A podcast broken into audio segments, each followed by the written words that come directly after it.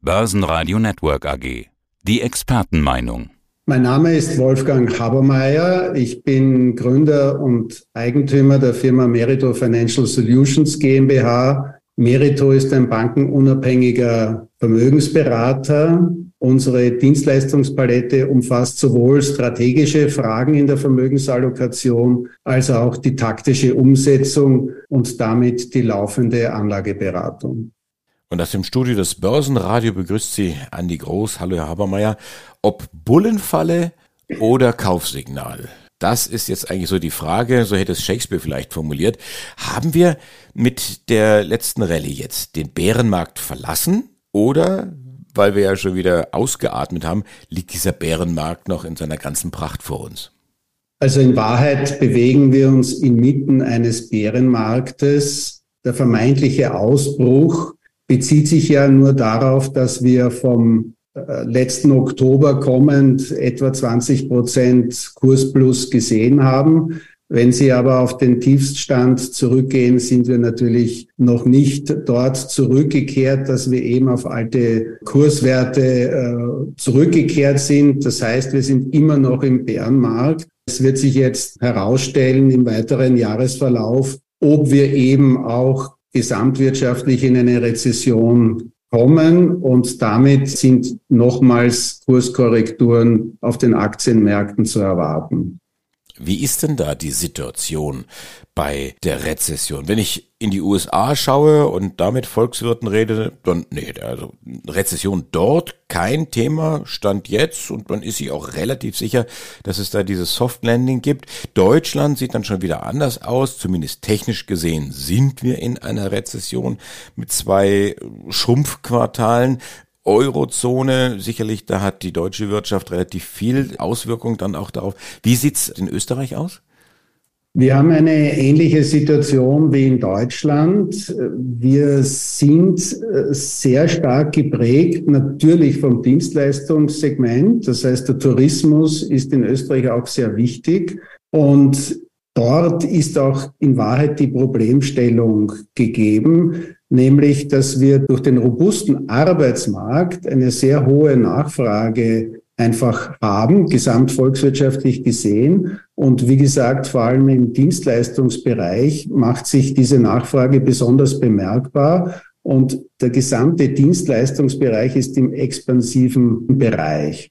Umgekehrt, die verarbeitende Industrie leidet sehr durch die wirtschaftliche Entwicklung und auch durch die jetzt deutlich erhöhten Zinsen und damit entsprechend äh, höhere Refinanzierungskosten. Und dort sind wir im Gegensatz zum Dienstleistungssektor im kontraktiven Bereich. Also wenn wir jetzt rein die verarbeitende Industrie betrachten, wären wir selbstverständlich in einer Rezession, aber gesamtwirtschaftlich eben noch nicht. Die offene Frage ist, wie das private Konsumverhalten sich im Laufe der weiteren Zinspolitik der EZB verändern wird. Wir hatten ja letzte Woche die letzte Sitzung der EZB und Präsidentin Lagarde hat im Pressegespräch bestätigt, dass weitere Zinsschritte anstehen. Die nächste Sitzung ist dann schon Ende Juli. Abhängig von diesen Zinsschritten wird sich die Nachfrage auch im Dienstleistungssektor natürlich nochmals verändern. Was dem Markt sicherlich insgesamt auch hilft, also wenn wir jetzt den Aktienmarkt anschauen, ist das Thema Technik, Technologie. Diese Aktien laufen wieder, könnte man sagen, wenn man nicht genau hinschaut. Wenn man genau hinschaut, sieht man, es sind nur einige, die laufen, vor allen Dingen diejenigen, wo KI derzeit draufsteht. Würden Sie so weit gehen, Herr Habermeier, dass Sie da die Gefahr einer Blase sehen? Eigentlich müsste man sagen, wieder eine Gefahr einer Technologieblase. Wenn Sie die Bewertungskennzahlen ansehen, ist man schon geneigt, von einer Blase zu sprechen. Wir haben wirklich exorbitant hohe Bewertungskennzahlen, beispielsweise das aktuelle KGV im Nasdaq liegt bei knapp 33. Das ist schon, wenn man so will, eine Blasenbildung. Wenn Sie die einzelnen Aktien ansehen, die Sie auch zitiert haben, also beispielsweise eine Nvidia oder eine Amazon, die haben KGVs von 100, 200 Und da muss man natürlich, wenn man das alleine betrachtet, von einer Blasenbildung sprechen. Was aber insofern irreführend ist, weil wir, wenn wir von einer Blase sprechen, an die Technologieblase im Jahr 2000 denken. Und der große Unterschied äh, zu damals ist, dass die jetzigen Geschäftsmodelle absolut bewährt sind und, äh, und robust sind und die Unternehmen sehr hohe Gewinne machen, was damals nicht der Fall war. Aber vergleichbar ist es doch schon so ein bisschen, wenn man jetzt sagt, äh, früher in den 2000er Jahren sprangen die Bewertungen regelrecht an oder sind sprunghaft angestiegen, wenn man den Unternehmensnamen geändert hat äh, in .com, ja, deswegen auch diese äh, .com-Blase. Heute habe ich so den Eindruck, viele Unternehmen ziehen auf einmal so dieses Label KI, künstliche Intelligenz hervor. Ja, wir machen jetzt auch in diesem Bereich was oder haben es schon immer gemacht oder wie auch immer. Und dann springen da auch die Bewertungen an. Ist das äh, auch Ihr Eindruck oder sehen Sie es ganz anders? Herr Grost, äh, haben Sie mit Sicherheit recht. Es wird viele Marktteilnehmer geben, die damit, wenn ich so sagen darf, Marketing betreiben, auch PR-Maßnahmen setzen. Aber die wichtigen großen Marktteilnehmer, wie erwähnt, die Big Techs, ja, die sogenannten Big Techs, die haben eben ein sehr robustes Geschäftsmodell und da meine ich doch, dass sie dann an der Stelle nicht vergleichbar sind zu den sogenannten Dotcom Unternehmen. Ja, Geschäftsmodell von einem, keine Ahnung, Amazon oder, oder Adobe oder wie sie heißen, das ist sicherlich robust oder eine Microsoft, die haben ja da Milliarden auf der hohen Kante, können sich dann auch die entsprechenden KI-Unternehmen dazu kaufen. Aber die Frage ist natürlich, was ist, und das habe ich im Großen und Ganzen in seiner Gesamtheit noch nicht verstanden. Was ist da tatsächlich der Business Case? Ich höre oft, ja, das wird irgendwie unsere Produktivität steigern, dass das hilft uns, das Thema KI, Routinearbeiten werden dann dort erledigt. Aber ist es tatsächlich so schon absehbar, dass es diese hohen Bewertungen gerechtfertigt? Tatsächlich ist dieser, wenn Sie wollen, Nachweis noch offen, in welchem Ausmaß die Produktivitätskennzahlen erhöht werden und in welchem Geschäftssegment, in welchem, mit welchem Beitrag zu rechnen ist. Aber insgesamt ist es schon, glaube ich, heute nachvollziehbar, dass man damit sehr hohe Produktivitätsgewinne schafft. Natürlich, wie gesagt, in einzelnen Segmenten mit unterschiedlicher Wirkung. Aber die, die großen Unternehmen, die hier die strategischen Schritte setzen und äh, damit auch Standards setzen, werden natürlich auch entsprechende Skaleneffekte darstellen können. Und insofern ist zumindest der Optimismus gerechtfertigt. Wie schon erwähnt, die Bewertungen sind sehr, sehr hoch. Die Realität wird aber sehr bald zum Vorschein kommen, nämlich in welchem Ausmaß die erwarteten Gewinne tatsächlich kommen. Hier haben wir den Komfort, dass wir quartalsweise die Meldungen erhalten. Insofern haben wir schon eine gewisse Marktnähe. Und, und ich möchte das nochmals betonen, die Geschäftsmodelle sind durchaus bewährt an der Stelle und nicht wie, wie vor 20 Jahren, dass man eigentlich nur ein Geschäftskonzept hatte und geschweige denn Gewinne. Ich will jetzt auch gar nicht so der miese Peter sein, aber wir sind jetzt ein bisschen abgeschweift. Äh, diese Blasengefahr, könnte man die Luft aus dieser Blase nicht rauslassen, wenn man das ganze Thema breiter aufstellt, zum Beispiel mit dem Thema Nachhaltigkeit. Hat man das als Profianleger im Hinterkopf, dass sowas passieren kann? Das wäre ja positiv.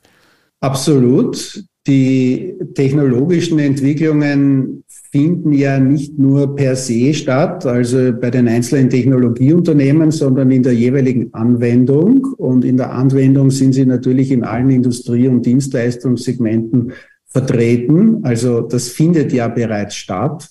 Das ist meines Erachtens ein sehr gutes Beispiel von Ihnen, wenn Sie die Kursentwicklungen seit dem letzten Jahr beobachten, dann haben eben genau jene Segmente gewonnen, wo sie einen hohen Technologieanteil haben, der gleichzeitig nachhaltig zum Einsatz kommt, also unter Bezugnahme auf Nachhaltigkeitsverbesserungen zum Einsatz kommt.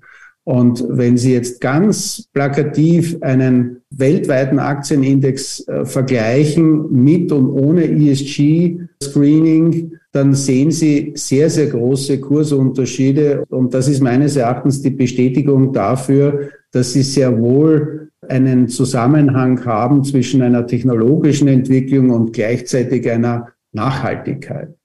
Wie sieht denn jetzt momentan aus Ihrer Sicht eine ideale Portfoliostruktur aus? Wo muss ich Schwerpunkte setzen? Wo muss ich vielleicht ein bisschen reduzieren? Muss ich vielleicht an Rohstoffe denken? Muss ich vielleicht gerade bei dem hohen Zinsniveau an Anleihen denken?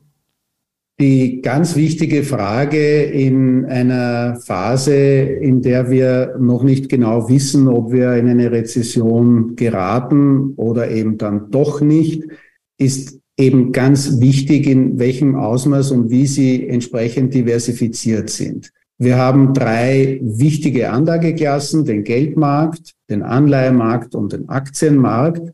Der Geldmarkt ist außerordentlich attraktiv.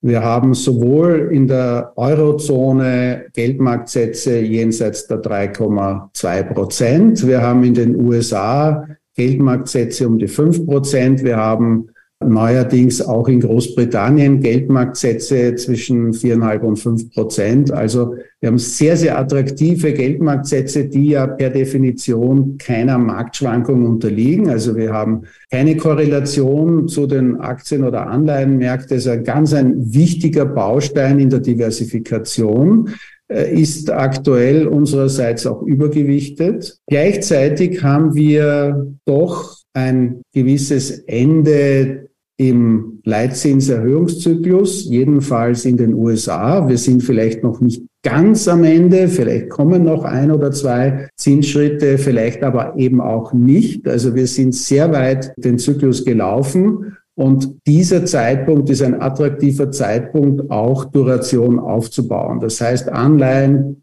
äh, zuzukaufen mit längerer Restlaufzeit.